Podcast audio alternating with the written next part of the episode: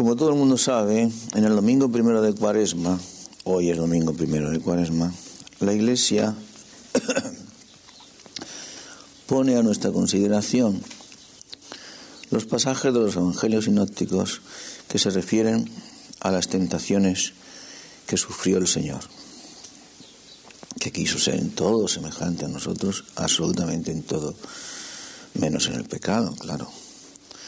El pecado es absolutamente incompatible con el Señor. El pecado y Dios no tienen la más mínima componente. La aclaración casi no sería necesaria. Es necesaria porque somos tan obtusos de mente. Decir que se hizo en todo semejante a nosotros, menos en el pecado, nos hace pensar en que el pecado es algo así como un constitutivo o una pertenencia del hombre. Ya lo hemos dicho demasiadas veces, el pecado no es ningún constitutivo del hombre, ninguna pertenencia del hombre. Lo llevamos encima, pero es porque hemos querido echarnos encima ese fardo. El pecado es lo más antinatural, no es una cosa normal ni natural, ni pertenece a la naturaleza humana ni a ninguna naturaleza. Es totalmente antinatural. De manera que a buenos, a buenos entendedores les bastaría con decir que se hizo en todo semejante a nosotros y ya está. Lo de menos en el pecado sobra. El hombre parece que el hombre tiene que llevar consigo el pecado. Lo lleva, de hecho, pero no porque sea propiamente suyo, es un postizo, es un añadido, es una excrescencia que el hombre voluntariamente se ha puesto sobre sí. Dios, al hacerse igual que nosotros, al hacerse semejante, no ya semejante, sino igual, uno de nosotros, no tenía por qué tomar el pecado para hacerse semejante o igual a nosotros. El pecado, repito, es una excrescencia asquerosa que voluntariamente nos hemos buscado. No es propiamente nuestro ni de nadie. Y, por otra parte, Dios y el pecado, como os digo, son lo más incompatible, es absolutamente impensable que eso pueda ir junto, como es impensable que pueda ir junto pues, el círculo y el cuadrado o la vida y la muerte. Pero leamos el texto evangélico que este año corresponde a San Mateo. Entonces fue conducido Jesús por el Espíritu al desierto para ser tentado por el diablo. De toda manera no deja de ser maravilloso, inefable, sublime, bonito, increíble que el Señor quisiera también hacerse semejante a nosotros en esto en el sufrimiento de la prueba, en el soportar la tentación, en la paciencia sufriendo las tentaciones. Tantas veces y tan a menudo que las hemos de sufrir nosotros. Y a veces con tanta intensidad y con tanta fuerza que nos sentimos tan angustiados.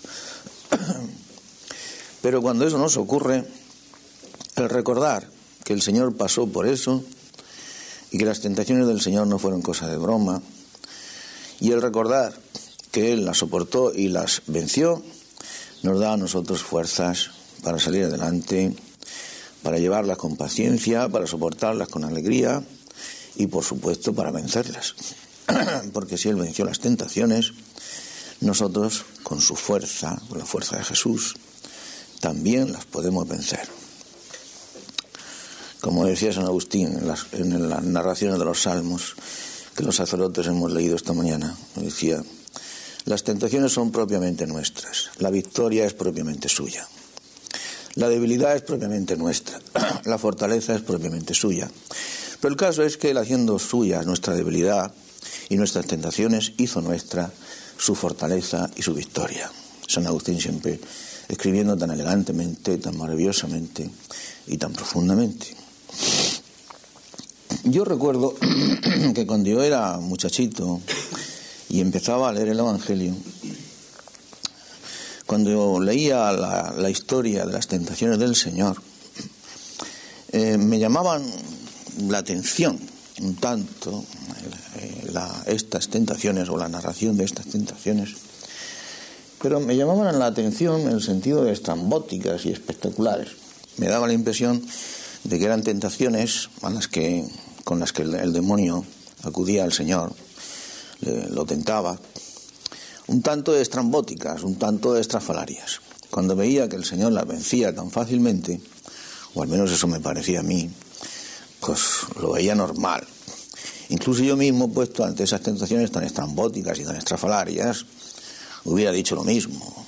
Mira que lanzarme desde, la punta, de lo más alto del templo para así hacerme caer despacito, poco a poco, blandamente, y caer en, ante la muchedumbre entusiasmada y embobada que me veía caer poco a poco y llegar hasta el suelo sin hacerme daño, qué cosa más estrambótica y más estrafalaria. Y pensaba yo, porque no era completamente tonto cuando era niño, pensaba yo, ¿y a quién le puede apetecer una cosa igual? Y no me extrañaba nada que el Señor fácilmente rechazara esa tentación. Me parecía a mí que era lo, menos que podía hacer, una cosa lógica.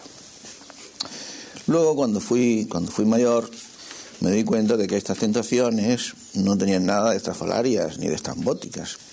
Y que, como ocurre con todas las tentaciones, eran sutiles. Muy sutiles y muy naturales.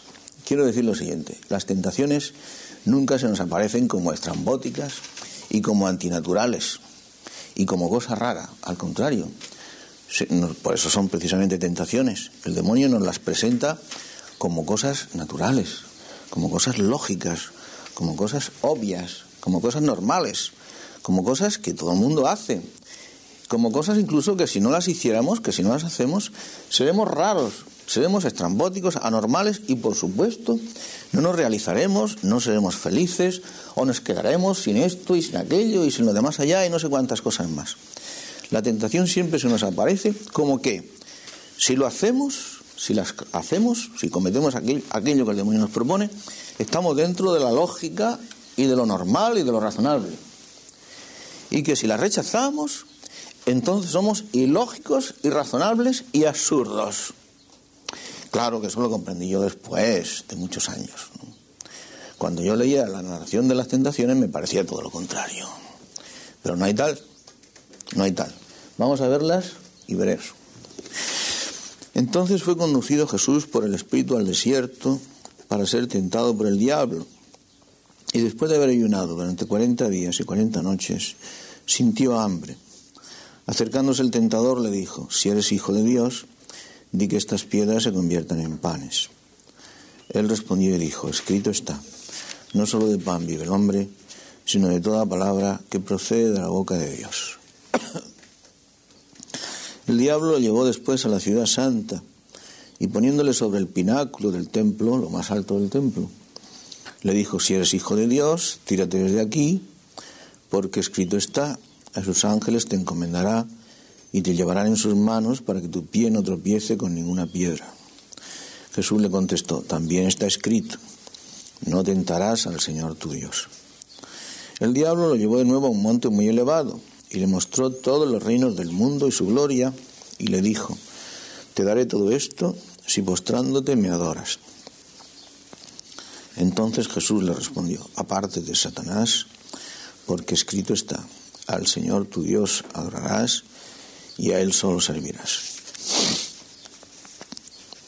Una cosa también curiosa que a mí me, llamaba la atención desde niño, cuando leía estas narraciones de los sinópticos, o sea, de San Mateo, de San Marcos y de San Lucas, sobre las tentaciones del Señor, una cosa curiosa era estas palabras con las que empieza el relato, que fue llevado el Señor por el Espíritu al desierto para ser tentado por el diablo yo decía, qué caramba, ser llevado por el Espíritu precisamente para ser tentado.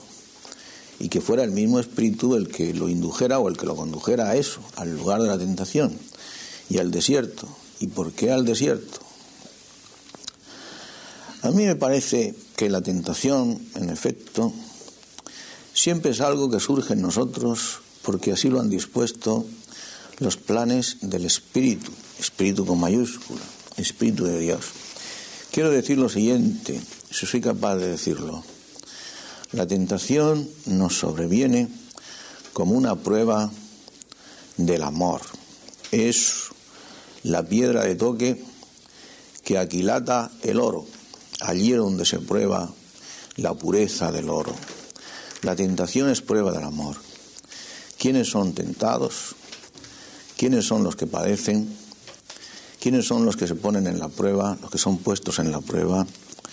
Pues los buenos, hijos míos, los buenos. Bienaventurado el varón que sufre la tentación, bienaventurado él. ¿A quién se molesta en tentar el demonio? Pues a los buenos, a los que son fieles, a los que aman a Dios y a los que sinceramente lo buscan. Los demás, esos se condenan solos. Y esto es consolador. Yo intento aplicármelo a mí mismo, a veces lo logro, a veces no lo logro. E intento aplicárselo a los demás. Cuando se lo aplico a los demás lo logro mucho mejor.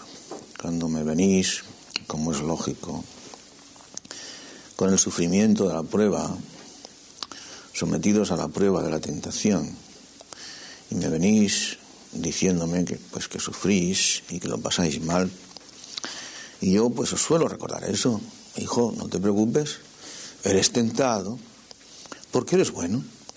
El Señor permite que sean zarandeados y vapuleados y tentados los suyos, los que le son fieles, los que lo aman y los que lo buscan de verdad.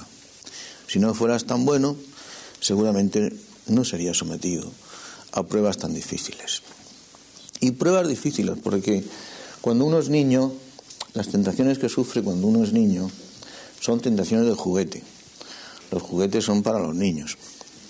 Cuando uno se va haciendo hombre o se hace hombre, las tentaciones son tentaciones de hombre, tentaciones mucho más serias. Esas sí que son tentaciones de verdad, sutiles, peligrosas, intensas, que nos hacen sufrir de veras y que realmente nos ponen entre la espada y la pared.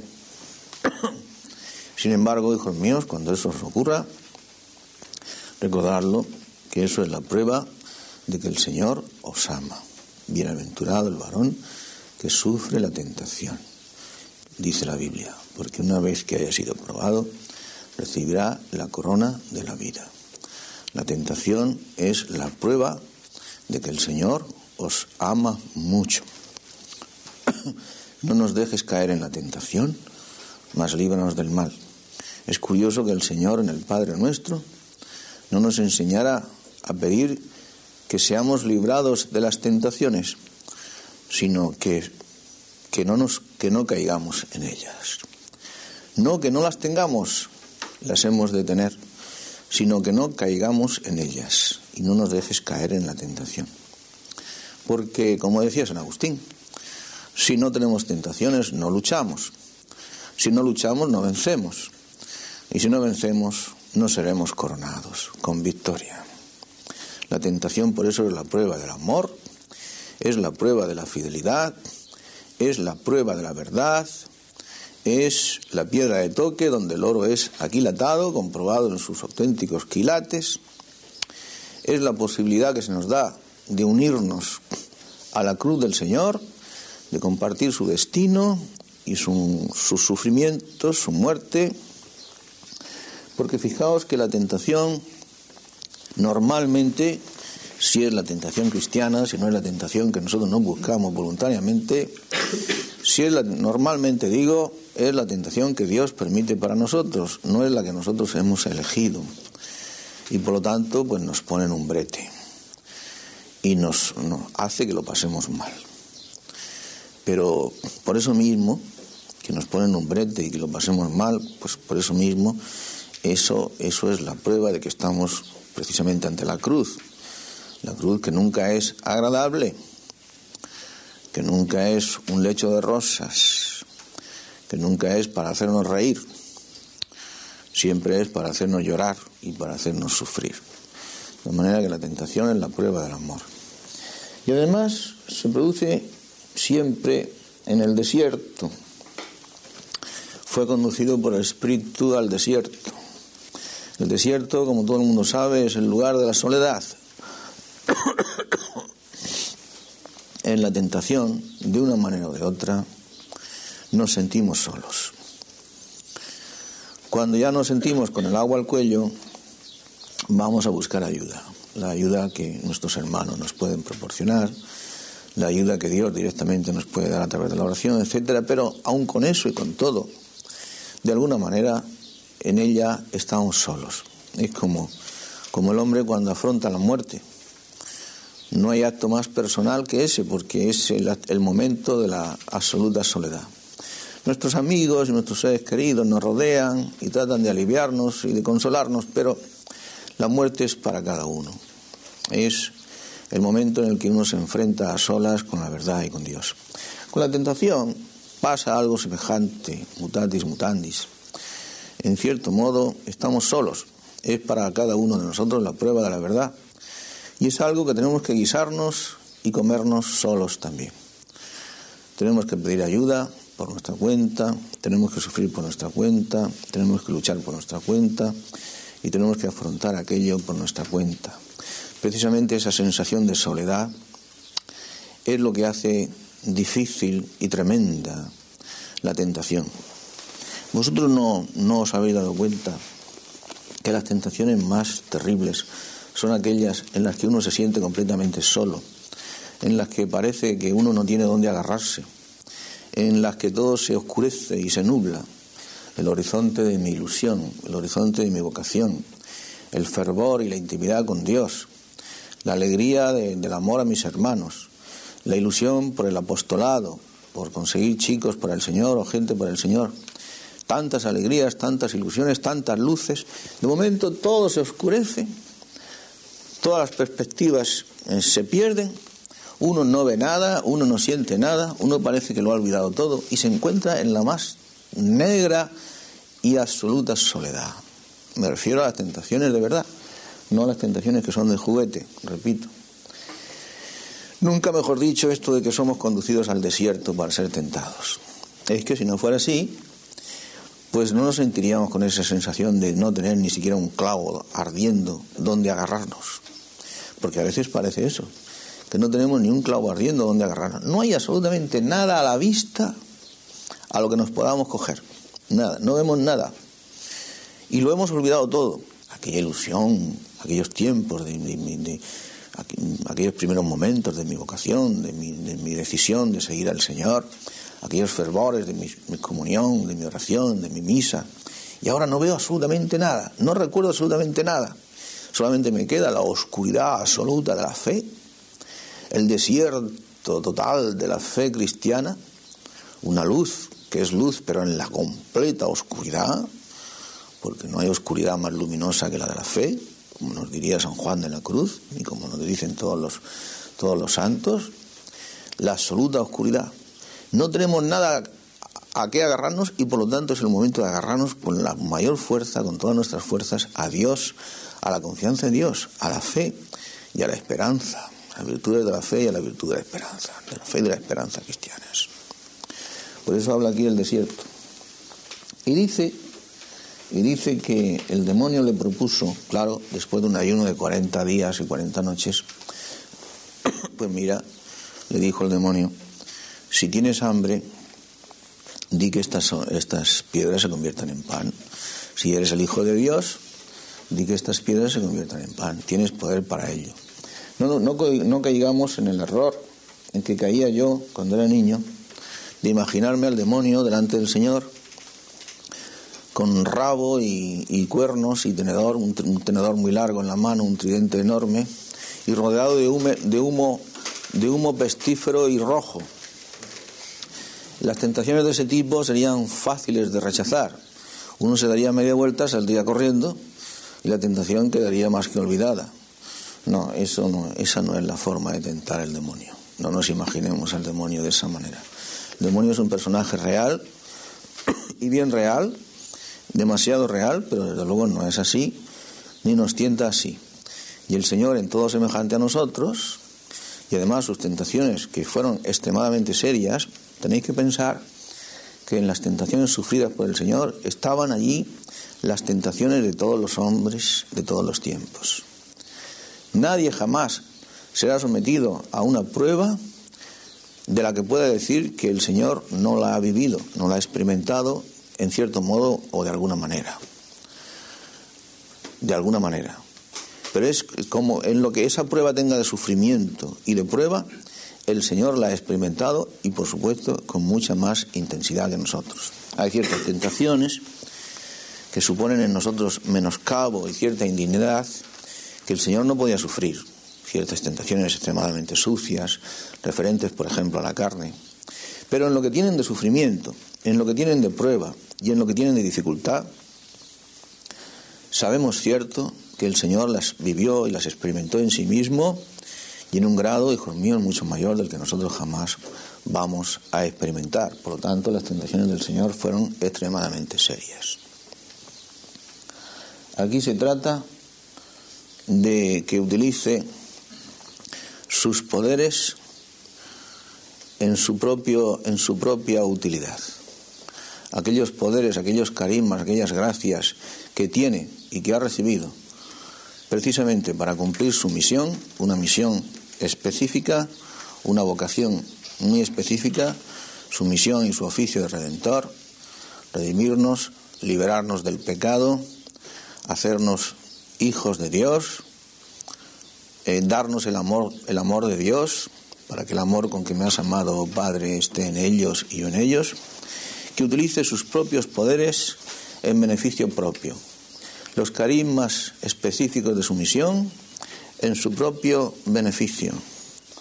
Yo, a propósito de esto, hijos míos, me gustaría ser capaz de deciros, temo que no voy a ser capaz, lo sutil, lo peligrosa y lo actual que es esta tentación y cómo nos puede acechar. El sacerdote cristiano de vanguardia, discípulo predilecto del Señor, es por eso mismo un hombre que no se debe a sí mismo en modo alguno. Es un hombre esclavo de su misión, de la misión que Dios le ha encargado, de la vocación con la que Dios le ha llamado. Jamás puede mirarse a sí mismo. Él no cuenta para nada ni para nadie. Se debe en absoluto a los demás. No puede buscar nunca su propia utilidad, su propio provecho, ni su propio bien. Aunque sea en perjuicio propio, tiene que buscar siempre la fidelidad al cumplimiento de su misión y el bien de los demás. El sacerdote como sacerdote no cuenta para nada. Él como persona no cuenta. Ha desaparecido por completo, ha perdido su vida. El que pierda su vida por amor de, mí, la hallará. Esto que se le dice a cualquier cristiano, aquellos que somos portadores de los misterios de Dios, se nos dice de una manera muy peculiar y muy particular. Y sobre esto, hijos míos, yo quisiera ser, como os he dicho antes, ser capaz de deciros algo porque algo que entendierais porque me parece de la máxima importancia. Mirad, cuando nosotros en nuestras actuaciones canalizamos la atención de los demás a nosotros mismos como personas particulares y no somos puros, puros vehículos, puros canales de conducción que llevan hacia Dios, no estamos cumpliendo con nuestra misión. Por ejemplo, para que me entendáis, pensad en, en, la figura de los santos, en cualquier santo. Vamos a poner como ejemplo ese que yo siempre pongo, San Francisco, San Francisco de Asís. A San Francisco de Asís, por donde iba, por donde pasaba, por los pueblos por donde, por donde discurría, acudían las muchedumbres para verle y para oírle predicar. Pero para verle a él y para oírle predicar o para sentir a Dios. Si vosotros leéis las florecillas o leéis cualquier cosa que se refiera a San Francisco de Asís, podemos hablar de cualquier santo, veréis como siempre las muchedumbres, cuando acuden en busca de la persona del santo, acuden allí con entusiasmo y con ilusión, precisamente porque el santo les va a hablar de Dios y porque en la presencia del santo si se sienten las muchedumbres mucho más cerca de Dios. A través del santo tocan a Dios, captan a Dios, perciben a Dios de alguna manera. Cierto que admiran y veneran a la persona del santo, pero como algo que les conduce a Dios, como alguien que les habla de Dios, como alguien que les hace percibir de una manera muy especial a Dios. Jamás se quedan en la persona del santo. Cuando, cuando el sacerdote, cuando el apóstol canaliza la atención a sí mismo o los entusiasmos a su propia persona, cuando el entusiasmo de la muchedumbre se queda en la persona del apóstol, por muy legítimos y por muy fundamentados que sean, que sean esos entusiasmos, pienso yo, no sé si estaré equivocado, que al menos esa misión, la misión que tenía encomendada ese apóstol, se queda a medias. ¿Qué diría yo? Con todo respeto. Cosas como el totus tus, por ejemplo, a mí me parecen muy interesantes. Pero si el totus tus se queda en tus, totus tus pronunciado, por ejemplo, por las masas, se queda en eso, y no pasa de ahí, hemos fallado. Tiene que pasar de ahí. Y pasar de ahí como sobre ascuas sin darse cuenta. Para llegar hasta Dios. Punto omega, objetivo final. Ahí va la cosa. Si yo promuevo el, entusiasmo de la muchedumbre, entusiasmo que luego siempre a medio plazo, a corto plazo o a largo plazo yo diría más bien a medio o incluso a corto plazo, siempre se descubre que es falso, o al menos que no tenía demasiada entidad. El entusiasmo se descubre siempre que es entitativo cuando es un entusiasmo por Dios, por lo divino. Cuando es por lo humano, aquello siempre acaba defraudando de alguna manera, a unos y a otros. Si yo canalizo los entusiasmos de la gente en mi propia persona, si yo no he sabido desaparecer para que ese entusiasmo de la gente termine en Dios, que era de lo que se trataba, que era a lo que íbamos, yo no habré hecho nada malo, pero he fallado en mi misión. No se trataba de que la gente me amara a mí. Por supuesto, no valía la pena de que la gente se entusiasmara conmigo. Nunca vale la pena de que nos entusiasmemos demasiado por un puro hombre. No vale la pena. Se trataba de que la gente encontrara a Dios. Se trataba de que la gente amara a Dios. Se trataba de que la gente percibiera de alguna manera a Jesucristo y conociera a Jesucristo y se entusiasmaron por el Señor. De tal manera la persona del apóstol tiene que desaparecer, y esto no vale la pena que yo me ponga a citar ahora textos del Nuevo Testamento, porque no pararíamos. Son extraordinariamente expresivos todos los textos del Nuevo Testamento sobre este tema. El apóstol no cuenta para nada Vos fortes, nos débiles, vos nobles, nos innóbiles. ¿Qué importa que nosotros seamos débiles, que seamos innobles, que seamos vituperados, que tengamos mala fama, que seamos perseguidos? ¿Y qué más da? Si todo es para vuestro bien, si vosotros sois fuertes, si vosotros sois nobles y sobre todo si Cristo es predicado, que es lo único que importa.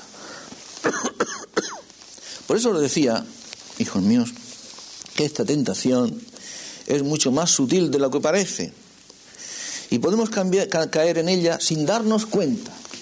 Buscarnos a nosotros mismos, hacer confluir las cosas en nuestro propio provecho, en nuestra propia gloria, en nuestra propia honra, en nuestra propia honrilla. En el momento mismo en que no hayamos sabido desaparecer por completo y morir absolutamente a nosotros mismos para que solamente Él crezca, menguando nosotros, como decía San Juan Bautista, es preciso que Él crezca y que yo mengüe, solamente si Él menguaba y si entregaba su vida en, ante la espada del verdugo enviado por el rey Herodes para que le cortara la cabeza, solamente así el otro crecería. Si no hemos, en el momento mismo en que no hayamos sabido entender eso, estamos cayendo en esta tentación diabólica. Anda, si esto, si tú puedes hacer eso, si esto es tuyo, si esto te pertenece, si al fin y al cabo, al fin y al cabo, pues tú eres el hijo de Dios. Puedes convertir las piedras en pan, si esto es tuyo. Tienes esa prerrogativa. Pues no. Esos carismas y esas prerrogativas y esos dones, que son muy reales, no, no me han sido entregados para mí. Me han sido dados para los demás. Absolutamente para los demás. Y de ningún modo para mí. de esto, hijos míos, habría muchísimo que hablar. Pero yo no quiero cansaros más. Creo que vosotros tenéis materia para meditarlo despacio, si queréis, y para no acabar en muchísimo tiempo, porque es un tema muy profundo y de muchísima actualidad. Hoy día, eh, con bastante frecuencia, por desgracia, pienso yo, no sé si estaré equivocado, las pastorales se enfocan muchas veces en este sentido, incluso con buena intención. Dice, hagamos que la gente se entusiasme con el obispo, que al fin y al cabo de eso siempre resultarán cosas buenas. Es posible que resulten cosas buenas, pero cosas buenas menudas. Y, ante esas cosas buenas y menudas que van a resultar, teniendo en cuenta que se han perdido cosas muy grandes, muy grandes, muy grandes, me parece a mí que esas cosas buenas y menudas no son tan buenas, habida cuenta de lo grande y magnífico que hemos perdido en cambio. Que la gente se entusiasme con el obispo, o con el gobernador, o con el rey, o con quien sea, siempre y cuando ese entusiasmo finalice, conduzca, acabe, se dirija, se complemente, se realice, se haga verdad en un entusiasmo por Dios. Es decir, no es lo mismo que la gente se entusiasme con el obispo, porque es un obispo estupendo, como el que la gente se entusiasme con el obispo, porque el obispo les da a Dios, los conduce a Dios, les habla de Dios. Parece que es lo mismo. No hay tal, no es lo mismo, no se parece en nada. No es lo mismo, en absoluto. Y aquí está, en esa sutilidad, en esa diferencia que parece sutil, pero que es muy profunda, en esa sutilidad, ahí está la sutilidad de la tentación, en la que podemos caer sin darnos cuenta. El sacerdote no tiene derecho, el ministro de Dios, el apóstol, no tiene derecho a ser famoso. Si lo es, será muy a su pesar. Y si esa fama es en Dios, es fundada en Dios, será siempre la fama del hombre que lleva a la gente a Dios, no la fama del hombre. No sé si me entendéis, si me explico lo que quiero decir. Creo que sí. No es la fama del hombre, sino la fama del hombre que lleva a Dios como le pasaba a San Francisco de Asís y como le pasaba a todos los santos. Pero dejemos este tema. La segunda tentación es, si cabe, aún más sutil. Tírate desde, el pináculo del templo, la gente te verá caer embobada, verán cómo desciendes mansa y blandamente y cómo llegas a tierra tu pie se posa sobre el pavimento del atrio del templo y no te ocurre absolutamente nada. E incluso para más, para más INRI, el demonio le saca una frase de la Biblia. Eh, porque escrito está, a sus ángeles te encomendará y te llevará en sus manos para que tu pie no tropiece con ninguna piedra. Magnífico. Frases de la Biblia y todo. Para apoyar la tentación. Qué cosa más más buena. Además, cuando vean eso, todos te reconocerán como Mesías. Haz una demostración ostentosa de poderes, de dones, de carismas, todos te reconocerán como Mesías, nadie te discutirá, todos aprobarán tu doctrina, todos te seguirán, todos te entusiasmarán se entusiasmarán contigo, te reconocerán como auténtico e indiscutido líder. Imagínate la cantidad de cosas buenas ¿Qué va a resultar de todo esto? Pero si no hay nada malo, si todo es formidable, ah, venga, venga, vamos a hacerlo. Y sin embargo es una tentación, una tentación sutil, porque esa no era la misión que el Señor había traído al mundo. Su misión era la de demostrarle al hombre su amor. Y ese amor tenía que demostrarlo en la paciencia, en la humildad, en el sufrimiento, en la cruz, en la cruz. Fijaos, hijos míos, que esto es muy importante. Ojalá que Dios me diera luces y yo fuera capaz de hacerlo entender. Todas las sugerencias que nos vengan de cualquier lado, tendentes a escamotear de alguna manera la cruz de Jesucristo, son tentaciones diabólicas. No, hombre, no, pero si esto es, fíjate, si de lo que se trata es de facilitar las cosas, lo espectacular. Danos un signo del cielo y te creeremos. le, decían los, le decía la gente a, a Jesucristo. Haznos un milagro espectacular, un signo del cielo y te seguiremos. Hombre, lo espectacular, lo grandioso, lo que el mundo aprueba, lo que el mundo reconoce, lo que a la gente le agrada. Dale eso y la gente te sigue. Si es facilitar las cosas, si es para que la gente te siga, al revés. Háblales de la humildad, háblales de la cruz, háblales del sacrificio, háblales de la muerte, háblales de la obediencia, háblales de dar la propia vida, háblales de morir a ellos mismos, hablar de eso. Son locuras, son cosas irrazonables. ¿Quién te va a seguir? ¿Quién te va a creer? Aquí está la sutil tentación en la que caemos constantemente, el escamoteo de la cruz el escamoteo del verdadero amor por un amor de oropel, por un amor falso. Amamos de verdad cuando sufrimos de verdad por la persona amada. Nunca somos más libres que cuando somos capaces, con la gracia, de entregar nuestra voluntad y vivir la obediencia cristiana. Nunca somos más ricos ni más fructíferos, como nos decía San Pablo ayer en la segunda de los Corintios, que cuando vivimos la extremada, la extrema pobreza. Nunca somos más sobreabundantes en alegría que cuando no tenemos absolutamente nada, como nos decía también San Pablo ayer. Aquí está. La tentación de lo espectacular, de lo grandioso, de lo fácil, del camino fácil de seguir el camino que el mundo está dispuesto a aprobar y a reconocer y a creer. Esta es la tentación sutil. Sobre esto tentaba el demonio al Señor. No nos imaginemos esa tontería del demonio con rabo y tenedor y cuernos en medio de humo rojizo, diciéndole al Señor que se arrojara de lo, de lo más alto del templo. La tentación era esta. Utiliza tus prerrogativas, haz una ostentación de lo que eres, puedes hacerlo, y en efecto podía hacerlo, ya lo creo que podía. Si no, no hubiera, no hubiera sido tentación, no habría ninguna tentación, no tenía ningún fundamento. Puedes hacerlo y conduce a la gente al bien por el camino por el que la gente fácilmente puede entrar y está dispuesta a entrar. Con qué facilidad se nos olvida que no hay auténtico camino de pastoral más que el camino de la cruz, del sufrimiento, de la vida de oración y en definitiva de la unión con Dios en el amor. Y el amor es eso, sufrir con Él, morir con Él, padecer con Él. Si sufrimos con Él, también seremos glorificados en Él. Si morimos con Él, también resucitaremos con Él. Y no hay otra, otra salida.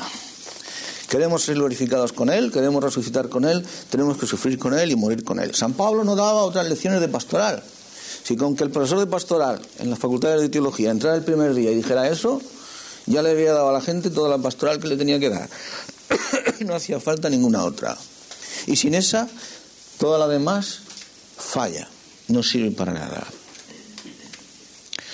Es una tentación muy sutil la de huir de la dificultad, la de huir del sufrimiento, la de huir de la cruz. Y fijaos que el Señor la sufrió y no de broma.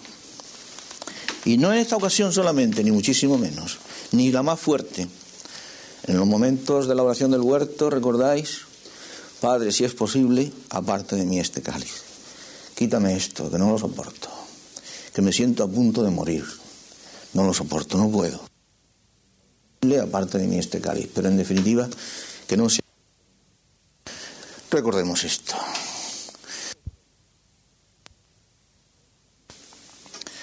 Eh, caminos sencillos, espectaculares, eh, que conducen fácilmente a un éxito seguro y rápido.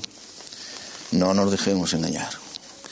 El único éxito seguro, quizá no rápido, pero sí seguro, es el de morir a nosotros mismos viviendo la cruz del Señor. El camino de la ostensión, de la espectacularidad, de lo fácil, de lo clamoroso, de lo que al mundo le agrada, no es el camino cristiano. Y por último, porque no quiero cansaros más, ni quiero cansarme yo más, hijos míos, que me siento muy cansado, pues la última tentación, la más sutil de todas. Mira, aquí tienes el mundo, todo te lo, todo te lo daré, todo será tuyo si doblas tu rodilla ante mí y me adoras. El arrodillarse ante el mundo, que decía Maritain, es quizá la tentación en la que más y mejor ha caído nuestra iglesia actual. El mundo con su poder, el mundo con su fasto, el mundo con su ciencia, el mundo con su razón, la filosofía de las luces, la filosofía idealista, la filosofía racionalista, la razón humana elevada al rango y categoría de Dios y de diosa, todo medido por la razón humana, el panta rey, la medida de todas las cosas, que decían los filósofos presocráticos, que ahora sí que se ha hecho realidad, ahora sí que es el hombre la medida de todas las cosas, incluso de Dios. Dios es lo que sea capaz de concebir y solo lo que sea capaz de concebir y entender el cerebro del hombre. Dios se nos ha convertido en canuto porque todo lo que no quepa en el canuto no existe y si existe no me importa porque no sé si siquiera si existe o puede existir y además no me afecta. Lo que no entre por el canuto de mi razón no importa para nada. Eso hoy día se ha hecho una realidad. Una realidad fuera y dentro de la iglesia, porque esa filosofía a través de Lutero se ha infiltrado en la iglesia. Existe lo que importa para mí. Es lo que, lo que a mí me importa o lo que a mí me afecta. Las cosas son, y no pueden ser de otra manera, sino como yo las pienso. Y si son distintas a como yo las pienso, como no las puedo pensar y no las puedo descubrir, a mí que más me da. Esto se ha implantado. Entonces el mundo, la diosa razón. El hombre como auténtico Dios. Y el mundo con su ciencia, con su ostentación, con su poder, con su tecnología, con sus logros, con sus adelantos, con esas ideologías que han sido capaces de arrastrar a continentes enteros, la ideología marxista, por ejemplo, y entonces, ante todo eso, ante ese poder, nos hemos arrodillado ante ese poder y hemos claudicado ante ese poder. Aquello que no hizo el Señor, doblar la rodilla para que el demonio le, diera el mundo y hiciera participar de su poderío sobre el mundo, aquello que no hizo el Señor, lo hemos hecho nosotros.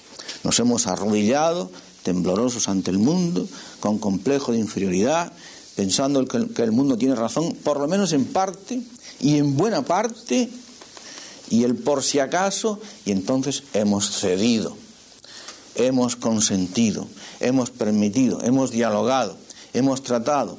Yo cedo, a ver si el mundo cede, el mundo no cede nunca. El demonio no cede nunca. Los únicos que cedemos somos nosotros. Nos hemos asustado ante el mundo, nos hemos acomplejado y nos hemos arrodillado ante él. Tentación sutil, gravísima, actualísima, en la que hemos caído. La iglesia de nuestro tiempo, hijos míos, ha caído en esta tentación. El demonio ya, el Señor ya nos avisó de ello y fue vencedor también en esta como en todas las tentaciones. Pero nosotros, mm, la Iglesia y nosotros, no hemos sabido seguir a nuestro Señor, a nuestra cabeza y, y, y aprovecharnos de su victoria, hijos míos. No, no, no, no, no son tentaciones estrambóticas, ni estrafalarias, ni raras, ni anormales, ni, ni antinaturales. No, no, todo lo contrario son la más de razonables y la más de, de, bien presentadas y la más de razonables y lógicas, lógicas, sutiles, ¿eh? prometedoras, por eso son tentaciones y por eso son tentaciones tan tremendas, pero que nos sacan en absoluto de lo que es nuestra vocación y nuestro destino. Nos ponen en caminos que son completamente distintos y extraños a los caminos del Evangelio. Nos apartan por completo de Dios, de Jesucristo, hijos míos.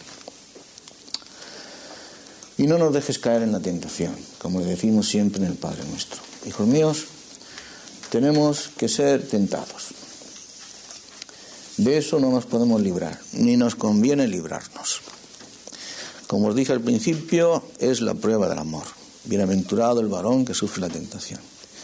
Bien es verdad que se nos ha prometido, se nos ha dicho, mediando la palabra de Dios, y por tanto no puede fallar, que por mucho que seamos tentados, nunca lo seremos en más de la medida de nuestras fuerzas. Es cierto que muchas veces parecerá que nuestras fuerzas llegan al límite, pero no es que parezca que nuestras fuerzas llegan al límite, es que realmente llegan al límite, pero nunca se pasarán del límite. Y se nos ha prometido que con la tentación crecerá la gracia. En la medida en que crezca la tentación, la dificultad de la tentación, el sufrimiento de la prueba, justamente en la misma medida crecerá también la gracia. Para que lleguemos hasta el límite, hasta el bound, hasta la misma frontera, pero que no pase ahí la cosa. Dentro de esa frontera, en la que siempre permaneceremos, con la gracia de Dios, con la fuerza que nos reportó la victoria de Cristo venciendo al demonio y al mundo, tener confianza, yo he vencido al mundo, con esa fuerza podremos vencer siempre las tentaciones. Si alguna vez caemos en ellas, no caigamos en la nueva tentación aún peor de desanimarnos, hijos míos. No nos desanimemos, porque entonces sería caer en una nueva y peor tentación. Confiemos de nuevo en Jesucristo. Si hemos pecado, como decía el apóstol San Juan, abogado tenemos ante el Padre. Y para terminar, yo quisiera hablaros, hijos míos, de, de una tentación sutil a la que con frecuencia y a lo largo de nuestra vida nos veremos sometidos, sobre todo nosotros, por obra y gracia de nuestro ministerio y de nuestra vocación. La tentación a la que me refiero es la tentación de, impotencia, la tentación de nuestra nada. Nos veremos tan cargados de pecados y nos veremos tan miserables, nos veremos tan impotentes que con mucha, con mucha frecuencia el demonio se aprovechará de ello para hacer que arrojemos la toalla, para intentar que desertemos. Es una tentación muy sutil. Hemos de recordar siempre que el Señor no ha elegido para su ministerio especialmente a los fuertes, sino a los débiles. Cuando veamos, en, cuando veamos y comprendamos nuestra debilidad y nuestra impotencia, que son muy reales, no son figuraciones, Recordemos siempre que según San Pablo, el Señor eligió a lo, a lo infirma mundi, a lo débil del mundo, a lo más débil y a lo impotente del mundo para realizar sus grandes y maravillosas acciones. Si vamos a esperar a estar contentos, a ser felices, a sobreabundar en gozo, como decía el apóstol San Pablo, si para sobreabundar en gozo vamos a, a esperar, a sentirnos y a vernos extremadamente fuertes, es posible que nos cansemos esperando. A no ser que seamos tontos o estemos locos, nunca nos veremos ni extremadamente fuertes, ni siquiera fuertes. Nos veremos siempre, y bendito sea Dios que nos hace ver la verdad, como extremadamente débiles, como extraordinariamente pequeños y como absolutamente inútiles e incapaces. Pero Dios escogió a lo inútil, a lo pequeño y a lo incapaz del mundo para escandalizar y, afear y, descubrir lo ridículo de la conducta y del pensamiento de los soberbios y de los poderosos del mundo, para destruirlos así, precisamente a través de la impotencia y a través de la pequeñez. Si incruce Domini nostri Jesucristi, yo no me, lo, no me gloriaré de nada propio, como no sea de la cruz de, nuestro, de mi Señor Jesucristo, no caigamos, digo, en la tentación de convertir algo de lo que podríamos gloriarnos en la gracia de Dios, hemos sido elegidos en nuestra pequeñez y nuestra miseria, no lo convirtamos en algo que pueda ser motivo de, tristeza y de descorazonamiento. Precisamente porque no valemos nada, es por lo que el Señor nos ha elegido para confundir al mundo. No caigamos, hijos míos, en esa tentación. Lo decíamos al principio con motivo de la primera tentación hemos recibido una serie de prerrogativas que por eso mismo que las hemos recibido no son nuestras, no nos pertenecen. Y no las hemos recibido para nosotros, las hemos recibido para los demás. Y nosotros no somos estación término, no somos estación término, somos esa estación vía Albacete de la que se ríe tanto pero Javier. Somos la Macetúa, una estación en la que no se sube nadie, en la que no se baja nadie. El tren se para cinco minutos, nadie ha sabido nunca por qué. Al, otro lado de la puerta del jefe de la estación se ve el campo. Y a los cinco minutos de estar allí sale un señor y toca la campana y el tren arranca de nuevo. Nadie se sube y nadie se baja. Somos la macetúa. Somos estación de paso. No somos estación término. Nadie, nadie nos va a achacar nada porque nadie se va a fijar en nosotros. Y nadie se tiene que fijar en nosotros. A través de nosotros pasarán para llegar hasta Jesucristo, llegar hasta Dios. ¿Qué importa que entonces nosotros personalmente no seamos nada? Y si nosotros personalmente no somos nada y somos ocasión de que entonces, porque no somos nada y porque nadie la puede empañar, brille en nosotros la gloria de Dios, nada la empaña. Si no hay nada en nosotros, ni bueno ni malo, no hay nada, no hay nada. ¿Qué va a empañar la gloria de Dios? Nada. Somos unos fuleros totales. Pues mira, alegrémonos de eso, hijos míos. No olvidemos nunca estas verdades que son fundamentales. No olvidemos nunca que la verdad de Dios sin ser contraria a la verdad del hombre, le lleva muchas leguas de distancia, que los caminos de Dios están muy por encima de los caminos del hombre, que los caminos del Evangelio, a poco que nos descuidemos, nos escandalizan a nosotros mismos, no digamos nada a los de la calle, que al fin y al cabo la palabra de Dios es como espada de doble filo que ahonda y penetra hasta las, hasta las junturas de los músculos y los nervios y hasta los tuétanos de los huesos. La palabra del Evangelio, el contenido del Evangelio, la palabra de Dios, excede mucho a lo que el entendimiento humano puede calibrar. No lo contradice, pero lo supera de tal modo que el entendimiento humano jamás llega a ella. Por lo tanto, hijos míos, respetemos y amemos y entusiasmémonos con los caminos de Dios.